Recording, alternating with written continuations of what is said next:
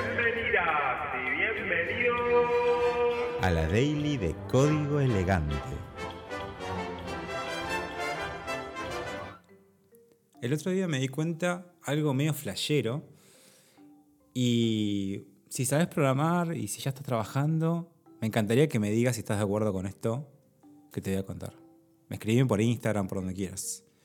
Pero viendo algunas encuestas y un poco de feedback de, la carrera, en el CR de Discord y eso, me di cuenta que hay como dos tipos de personas o dos tipos de respuestas, de obviamente personas, ante su eh, primer acercamiento al código. Como que noté que no todo el mundo se asusta al comienzo. Como que hay dos tipos de respuesta que capaz que hablan de otra cosa de la persona, ¿no? Pero digo, encontré que hay como una respuesta más optimista que es medio inocente, del tipo, eh, esto no parece tan difícil, o pensé que era más críptico, o hasta acaba bien, así que supongo que va a seguir igual. Y mm, esas personas, me parece que, obviamente en algún momento tienen su crisis y algo, bueno, se traban con algo o no lo entienden o algo. Pero creo que em, son personas más dispuestas a enfrentarse a esa crisis y retomar su estado de, bueno, esto no parece tan complejo, ¿no? Como que quieren volver a ese estado. Por eso le digo a los optimistas, porque quieren volver a ser optimistas respecto a lo que está pasando. Van a caer en alguna en algún pozo de, pesimismo, pero van a volver. Y del otro lado está lo que muchas personas experimentan y creo que esas personas también sienten que el resto eh, interpreta o digiere estos temas así, que serían como los pesimistas, pero son más como, no son tan pesimistas, no es que dicen, uh, esto es una mierda, no, entiendo nada, como es una porquería, no. Son más tipo, eh, no le encontré todavía el término para esta categoría, tampoco es un juego, no, no estoy categorizando a la gente, eh, simplemente por una reacción, pero son más como, ¿what? Como, ¿qué? ¿A qué me acabas de contar? ¿Que la memoria qué? Ah. Tienen como esa reacción, como, uh, pensé que era más fácil, como, uh, vi un video en internet que parecía más fácil. Ah. Y mm, bueno, son personas que creo que son más asustadizas, como que pierden un poco el centro ante, eh, ante estas complicaciones o estas sorpresas, pero también noté que son personas que están acostumbradas a ser así. Y entonces como que un poco que las cosas fuera de lo conocido les asusta, pero como están acostumbradas a que les asuste, siguen adelante. Eh, en algún momento se cansan o en algún momento eh, quizás Em, esa forma de tomárselo no les deja avanzar, pero digamos, ambos grupos me parece que eh, si encuentran, digamos, alguna, tienen una motivación real y mm, ambiciosa y copada detrás de aprender esto, eh, creo que vuelven a su centro, ¿no? De que, que es seguir. Y me pareció re interesante porque no, no hay tipos de personas que estén más aptas para aprender programación y, tipos de personas que no. Quizás hay personas que se asustan o que se lo toman, eh, o todo lo contrario, que se lo toman con tranquilidad porque tienen otro background, porque vieron algo parecido, porque les gustan las matemáticas, o porque tuvieron alguna materia, o porque algo, ¿no? No importa qué. Pero el hecho es que lo que estoy notando es que no hay una diferencia en el abandono de ninguno de los dos grupos. O sea que es, me parece un gran mensaje ¿no? de la data que nos diga, ok, si te asustó vas y, querés y querés lograrlo, lo, vas, a continuar. O sea, no te vas a dejar eh, aplastar por, la incertidumbre. Y si te pareció fácil, no, vas a no es que a la primera complicación no vas a poder volver. Eh, no es que si empezaste fácil, después cuando te toque una difícil, ya estás, vas a abandonar. No, vas a querer volver a ese estado de optimismo y decir, quiero que esto me siga pareciendo divertido o que tenga sentido, ¿no? Yo soy de los optimistas. Eh,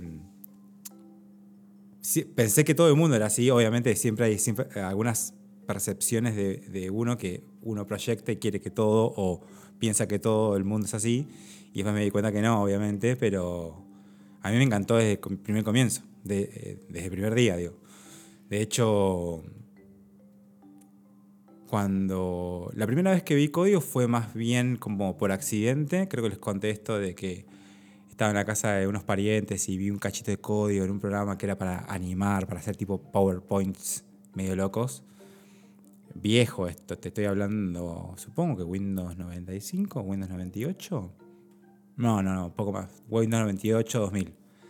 Eh, y no, no, ni idea que eso, eso era código. Solo entendí que eh, para mí en la computadora eh, eran dos cosas. O una computadora vieja, que era lo que, lo que hubo en mi casa un montón de tiempo, que era DOS y esa interfase, entonces para mí eso era una computadora. Y la otra versión que era la computadora nueva, o la, nueva versión de las computadoras, 80, imagínate que yo era un niño, que era, eh, tiene un mouse láser capaz, y tiene un monitor repiola, y tiene ventanas, y tiene un montón de juegos y cosas. Eran como dos tipos de computadora para mí, ¿no?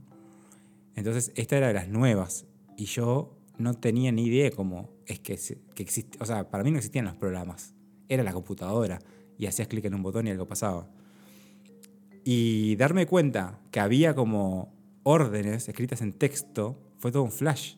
Ya les conté este flash muchas veces, pero tiene que ver con esto, ¿no? Como que no dije, uy, qué mierda esto, voy a tener que aprenderlo en algún momento, o qué es esto, y me asusté, o como, viste que hay a veces con temas que no conoces, pueden ser temas lógicos, o temas que siempre te esquivaron. Hay mucha gente que le tiene como mucho rechazo a las matemáticas, porque siempre, bueno, sabemos que las matemáticas se enseñan como el orto, como que no le ponen onda, porque, bueno, por un montón de motivos porque también es difícil pensar, eh, eh, ponerle onda, porque es más largo el camino de contar eh, qué es la matemática que contar que la historia, ¿no? Porque la historia es en sí el contenido de lo que tenés que transmitir.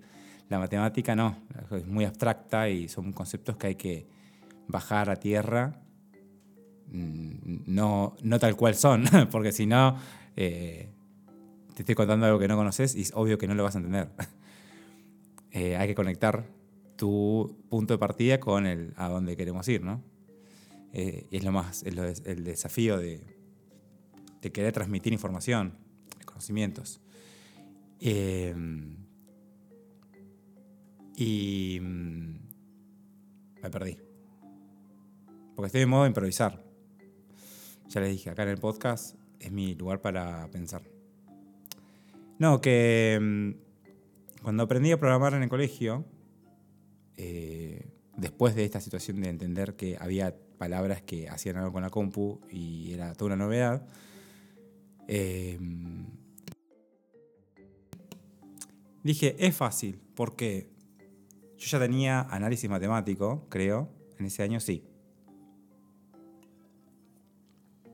Yo antes de eso había ganado una Olimpiada Matemática también en mi colegio. Así que como era un niño nerd, ah, eh, los símbolos y algunos conceptos abstractos básicos entendía. Veía, veía los programas que había que ver, veía el, mundo de Big Man, veía dominio digital, veía eh, mecánica popular para niños. No van a conocer nada de esto porque es muy viejo y veía, bueno, Edu Hart, Edu Hart creo que fue un poco después, y veía, si conocen algo de esto me muero, y veía, eh, bueno, Art Attack me parecía bastante de ingeniería por momentos. Eh, usar materiales que estaban en tu casa, tipo plasticola y eso, en formas creativas, me parece bastante de la parte de ingeniería eso. Eh, sí, sí, sí, todos esos eran mis consumos. Y mm, bueno, no me resultó extraño entonces, medio que me la creí un poco, porque todo lo primero, todo el primer año de programación, que era con programación básica en C, que si no saben que C es un lenguaje de programación muy, muy básico, pero también porque es muy básico, es muy potente, eh, yo no sabía qué era eso. Ni me habían explicado, a mí no me explicaron nada. A mí me explicaron, esto es el código, y empezaron con conceptos, ¿no? Eh, y yo dije, bueno, joya. O sea, los voy a ir agarrando porque es una materia del colegio. A mí me chupa un huevo esto, la verdad. Pero como es fácil, lo voy a ir aprendiendo y cuando me tomen la prueba, la voy a pasar. Ese era mi objetivo. Y entonces no te explicaban qué era un lenguaje, o sea, en el contexto de una computadora. Había materias que era para armar computadoras también y entender eso, pero te daban así una idea, te daban la, realidad, y eso creo que es parte del espíritu de APX, te daban la, información que puedes digerir en ese momento.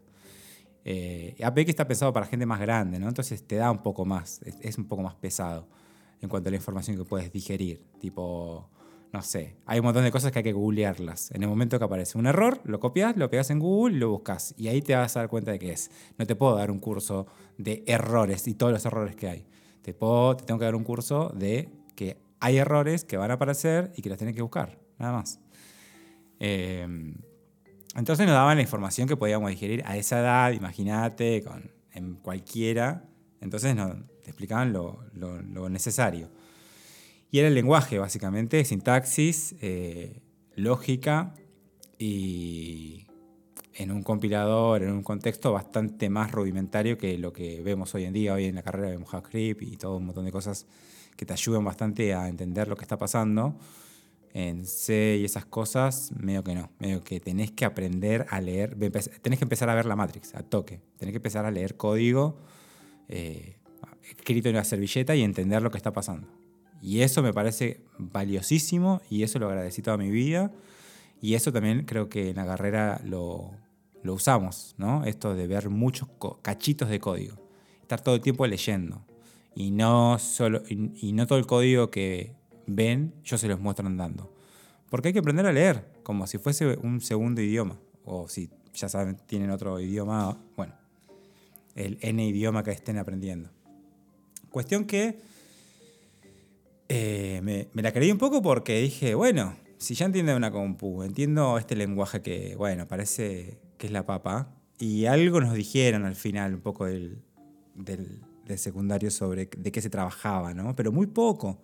Y había muy poco internet. O sea, lo usaba más que nada para boludear y el MCN y era un niño. O sea, no, no me iba a poner a contactarme con adultos que trabajen y ir una meetup y networking. Ah, no, no, yo no quería hacer nada de nada. Y de hecho tampoco quería trabajar, pero bueno, había que. Había que. Entonces, mi motivación era otra, por eso me, lo tomé como con calma y solamente quería entenderlo bien, porque como me gustaban esas cosas, dije, más o menos, si le presto un poco de atención lo voy a entender. Y mm, después, bueno, nada, cuando terminé, eh, al final de, secundario nos enseñaron un poquito de PHP y MySQL y algunas cositas de la web. Y dije, listo, ya está, se terminó el mundo acá. Acá es el final del planeta plano. acá, se, acá nos caemos. Porque ya está, sé todo lo que hay que saber en la computación eterna. Y mm, de hecho también otra vez me pasó, ahora me acordé, que una vez eh, alguien que venía de viaje, como de venía de otro país, ponerle que venía de Estados Unidos, trajo la última tecnología del mundo a mi casa y era un pendrive. Un pendrive de 128 megas. Y yo dije, listo, cierren las puertas de la innovación que eh, Elon Musk, que está, debe estar en ese momento, seguramente estaba vendiendo PayPal ya, porque era, tenía 12 años cuando vendió PayPal. Eh, díganle a Elon Musk que suspenda todo, que se dedica a la cocina. Porque ya llegamos al, final de, la innovación. Ya innovamos lo suficiente, ya está. No necesitamos más que este pendrive de 128 megas. hubo muchos momentos en donde yo sentí que habíamos llegado al final. Eso demuestra que soy de los optimistas, barra inocentes, ¿no? De, esta película. Y bueno, un poco que eso me hace avanzar también. Entonces, eh, cuando entendí una base de datos y un lenguaje de programación que se usaba en la web, dije, ¿qué? Diego Armando, ¿quién? Yo soy el más capo del mundo. sí pensé. Y con esa inocencia y optimismo, y creyéndomela, eh, fui, empecé a ir a, entrevistas. O sea, apenas terminé el secundario. Tenía 19. Y me acuerdo que en la entrevista me preguntaron dos veces como, ¿cuántos años tenés? Como 19. Como diciendo, ¿por qué estás buscando trabajo de esto? O sea, la gente que trabaja esto es un poco más grande. ¿Por qué no es tipo, no es un laburo de los primeros? Pero bueno, yo venía reembalado con esto y mm, esa entrevista la conseguí medio así nomás, como que entré a, puse, creo que en Google, así como trabajos, programación, y apareció la primera página que supongo que habrá sido en ese momento CompuTrabajo, y puse mi mail, que seguramente era un mail tipo de punkrocker 17 eh, hotmail.com y ese mail seguramente usé para aplicar. Y me llamaron, porque yo me armé mi CV y todo. Fui a la entrevista, me preguntaron un par de cosas que yo conocía, o sea, me preguntaron sobre lenguajes y sobre algunas prácticas y justo, justo eh, algunas cosas yo sabía, como del colegio. Y algunas cosas las conocía de nombre. Y después empezaron a decir cosas que yo ni idea. Y yo le mandé como que sí, de, o sea, no mentí, nunca dije que conocía o que sabía o que dominaba algo que no, pero sí era como, bueno, ¿qué es eso? ¿Es un sistema para administrar no sé qué, no sé cuá? Sí, sí, me entiendo de lo que se trata, como... Y de, verdad entendía de lo que se trata. Es como me decían, no, porque el banco, un banco que nuestro cliente usa un sistema de administración de contenido que guarda no sé qué. Yo decía, mm, mira, como que Así el sistema ese puntual no lo conozco. Así como un sistema parecido tampoco conozco. Pero sé lo que es un sistema y sé lo que es el contenido. Y, había hecho varios sistemas guardando cosas en bases de datos. Yo dije, debe ser más o menos lo mismo. Hasta el día de hoy pienso que es más o menos lo mismo. Hasta el día de hoy pienso que todo es guardar datos en algún lugar y después recuperar el dato, mostrarlo en un, en un ahí en una interfase y, y un botón que hace algo. O sea, para resumir todo. Ahora con AI creo que se vuelve la cosa un poco más interesante. Eh, pero bueno, nada, quedé, no sé bien cómo. De hecho, negocié el sueldo en campeón, porque desde, chiquito yo sabía, desde el colegio sabía, que hay que negociar algunas cosas. Siempre hay que negociar, por las dudas. Porque si no, aparte cuando viene el chabón de recursos humanos que me entrevistó, era muy cheronca. Entonces dije, a este, porque me quiso bajar lo que yo pretendía. Que es, creo que me acuerdo ahora debe haber sido mil pesos, no sé, de sueldo por mes. Yo se lo negocié, le dije, me, quería dar menos, me quería dar creo que 900. le dije, no, mm, paso, paso amigos, tengo muchas oportunidades. Ah, no, ni ahí. No sabía, o sea, no sabía ni qué hacía esa empresa. Me acuerdo que me di cuenta porque en la recepción tenían un cartel y decía algo de la web o de net, que era un término que también se usaba. Y ahí dije, ah, debe ser algo con web, y ahí flashé más o menos de qué se trataba. Y dije, bueno, yo me voy a, me voy a arreglar. Y posta, al segundo día me di cuenta que no entendía nada. Pero no, no, no es que no entendía los lenguajes cosas, porque entendía, o sea, me habían explicado, el primer día te explican un par de cosas, y ahí me di cuenta, o sea, desde el primer día me di cuenta que no entendía nada de cómo se trabajaba. Y eso fue eh, mind blowing un millón, porque es como, claro, yo en el colegio, a mí me mandaban a hacer, hacete un jueguito con dos navecitas que se disparen, y sea un while eterno, que hacete el sistema de administración del videoclub y guardar la data y no sé qué. Y, había cosas que eran difíciles porque las hacíamos muy artesanalmente. Eh, pero claro, nunca, creo que una vez había hecho un trabajo grupal, pero nunca había trabajado para un cliente, nunca me habían puesto eh, como esto hay que hacerlo bien y para mañana, porque si no, no nos pagan. Ah. Eh, yo era, había practicado con cosas de colegio y las hacía así nomás y las miraban y decían, sí, está bien, ya fue. Eh, entonces dije, claro, para que alguien pague por esto, porque yo iba entendiendo todo sobre la marcha, esto lo, hay que hacerlo rápido y hay que revisarlo mucho porque, claro, si alguien te paga y encima esa empresa, eh, ahí fui entendiendo otras cosas, dije, esta empresa contrata a, desarrolladores y les paga eh, por su tiempo y lo usan para lo que ellos quieren, para cualquier proyecto. Ese es el modelo de agencia y es algo que vemos en el nivel 3 ah, de la carrera. Pero cuando ese, ese tipo de empresas que revende tu tiempo de alguna forma, tiene ciertas características por montón, por esos motivos, digamos, por el modelo de negocio. El modelo de negocio hace que las cosas funcionen de, cierta forma. Y por ejemplo, estés en varios proyectos al mismo tiempo, de cosas distintas, de clientes distintos, de lenguaje distinto, de todo distinto, porque, eh, digamos, si tenés tiempo, hay que usarlo. Y ahí empezás a entender las cosas, ¿no? Y decís, ah, bueno, hay gente que sabe, sabe un montón de, sabe como un poquito de todo y hay gente que sabe más de algo. Ahí te empezás a dar cuenta de cosas. Que todos estos aprendizajes yo los puse en la carrera de alguna forma porque me parecen cosas que son muy locas de entender y muy imposibles de predecir que van a ser así, desde afuera. Obviamente uno ve ahora videos de YouTube, ve, eh, sigue a gente que explica cosas, ve películas, tal vez series. Silicon Valley, por ejemplo, es una excelente serie que la verdad que está hecha como con, mucha eh, pericia, porque es muy precisa. Inclusive los chistes, los chistes nunca son exageradísimos, son entran dentro del... O sea, es gracioso porque es verdad en algún punto. Eh, y te lo dice gente que gente como yo que tiene 20 años laburando y gente que tiene 40 años laburando, te dicen, nada, está bien hecho.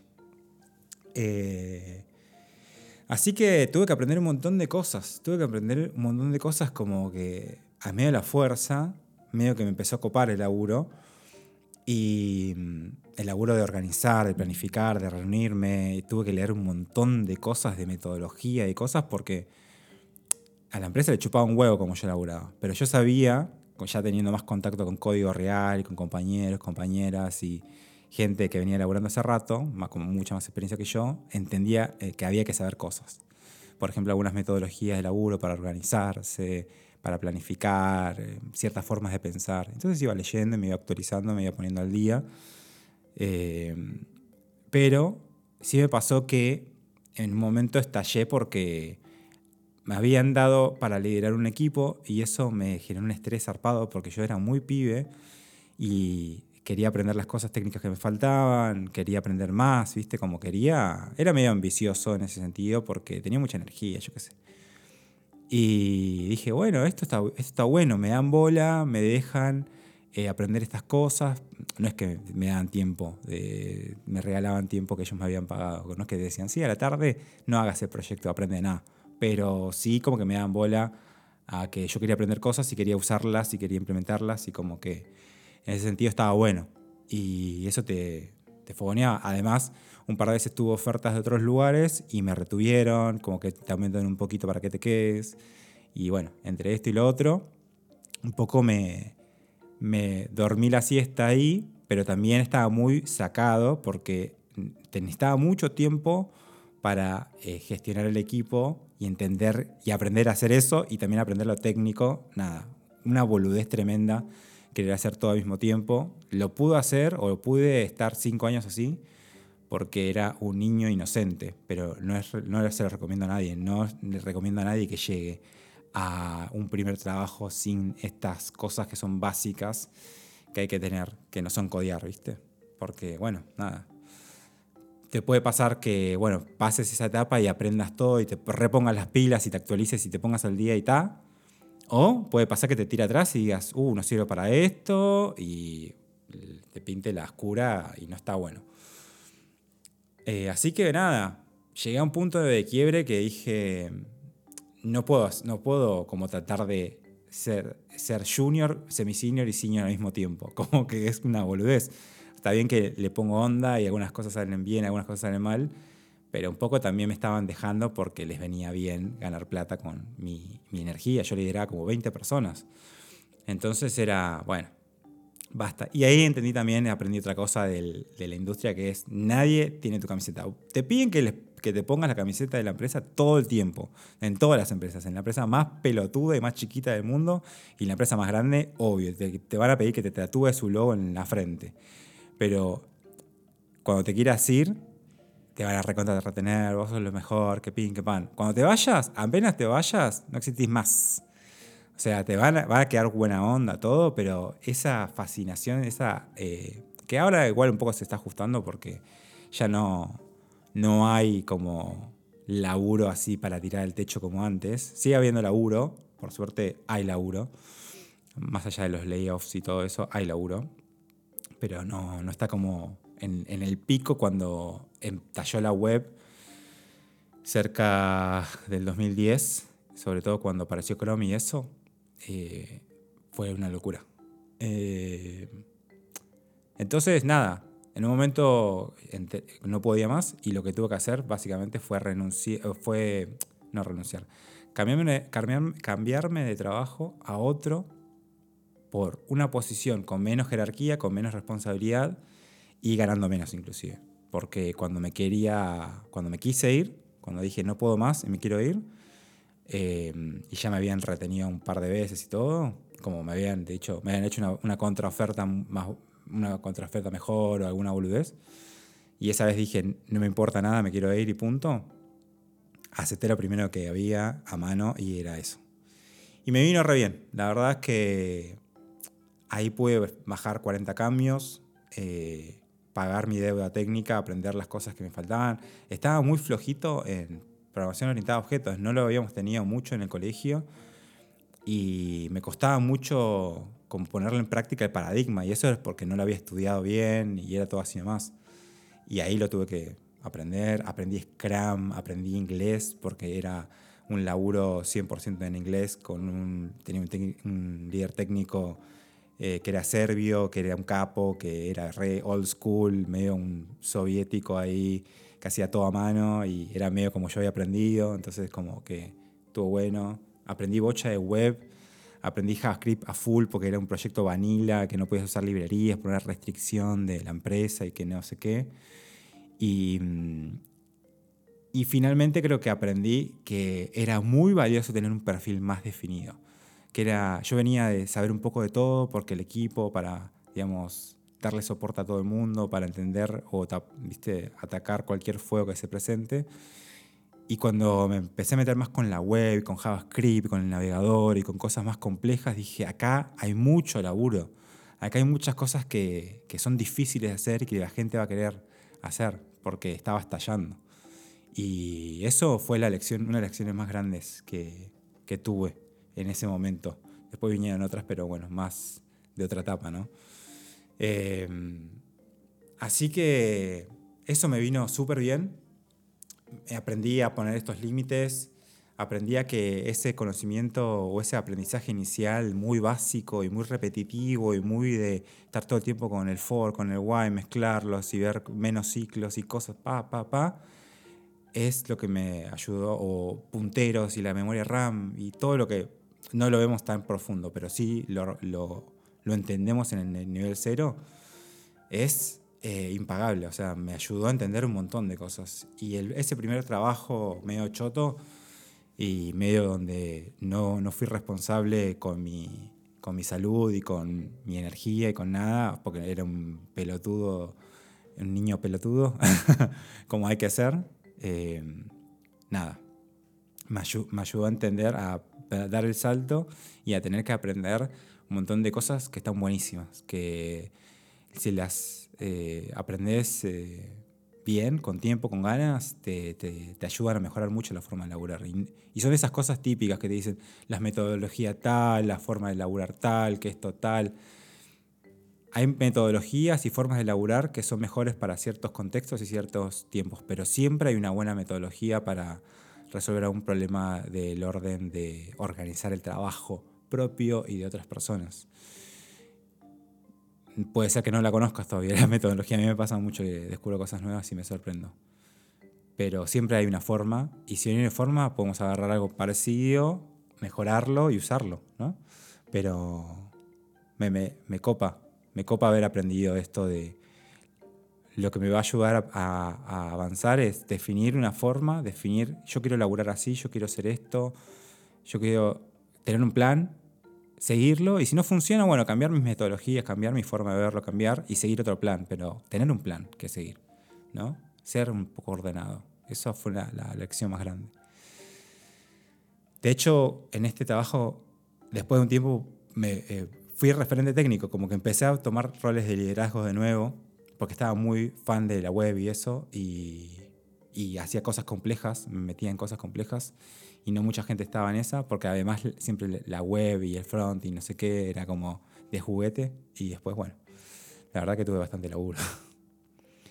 eh, y lo de inglés también estuvo bueno. Aprender inglés, o sea, aprender a usarlo en el laburo, digamos. Yo tenía un inglés muy básico y por eso pude tener la entrevista y era muy choto, porque yo trataba de hablar un montón, ¿viste? Trataba de buscar las palabras o trataba de traducir eh, lo que tenía en la cabeza en español para ser re expresivo en inglés, ¿no? Y cuando, y en laburando tenés que rápido decir lo tuyo y avanzar. Y eso me obligó a, a aprenderme las frasecitas y cómo son los, las estructuras, tipo una canción, y, decir, y tirar la frase de, de, la canción en el momento que va, y punto. Lo decís así, sur Samsung, y significa esto. Obviamente entendiendo las palabras pronunciándolo bien, pero digo, más allá de querer entender qué estaba diciendo todo el tiempo, como se dice así, yo qué sé, ellos lo dicen así, yo lo digo así, y nos entendemos. Eh, Empecé diciendo que había dos tipos de personas. Yo me ubico dentro de las optimistas, las inocentes, las que van para adelante un poco con, un poco como faltándome, un poco que se suben a, al bondi sin saber si tienen carga en la sube, pero no creo que esté bien ni esté mal, ni ser optimista, ni tener miedo y ser pesimista y que, y que las cosas te superen porque ya está, o sea, sos así, no, no queda otra. Pero sí está bueno saber que cada forma de tomarse las cosas y cada forma de hacer tiene sus ventajas y sus desventajas, y eso nos ayuda a usar nuestras ventajas para, como, bueno, como yo, ser mandado o hacer boludeces que no debería y aprender el camino. Y no me preocupa, la verdad que eh, me divierto. Y usar las desventajas y decir, bueno, porque soy mandado también, ¿viste? eh, me mando cagadas. Entonces, vamos a tratar de buscar ahí el equilibrio y entendernos. Pero yo creo que todos podemos aprender a programar. Y mmm, es cuestión de, bueno, que alguien te cuente un poco cómo son las cosas y te ayude, ¿no? Nos vemos. Nos vemos la próxima.